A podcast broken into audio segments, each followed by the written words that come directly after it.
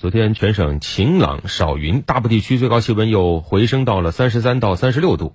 今天呢会继续上升到三十四到三十七度。预计未来三天，我省大部地区会维持晴天或多云，最高气温会一直徘徊在三十四到三十七度。那么糟糕的是，旱情也会进一步发展。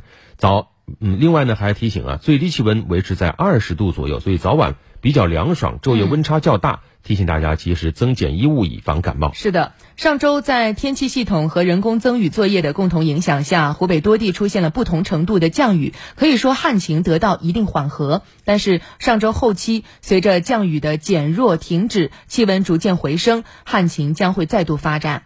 截至九月四号，我省所有的县市出现气象干旱，其中鄂西北大部、鄂西南西部、鄂东南、江汉平原南部已经达到重旱及以上等级。是的，昨天下午。四点的时候，全省统计百分之六十五以上的地区气温超过三十五摄氏度，有十个县市达到了三十七摄氏度以上。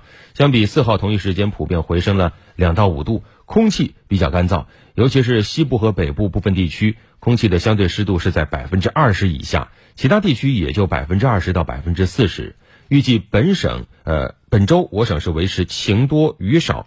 最高气温上升明显，旱情会进一步发展，持续的干旱对秋收作物生长不利。气象部门建议，旱区应加强水资源调配工作，有条件的地区呢要适时开展人工增雨作业。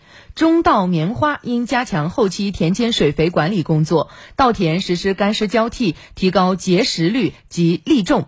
棉花等旱地作物呢，也要注意防止早衰，做好秋季蔬菜的育苗移栽、水肥管理以及病虫害的防治工作。还有啊，水产养殖要加强水质管理，改善生态环境，并且注意巡塘，适时的使用增氧设备，防浮头泛塘。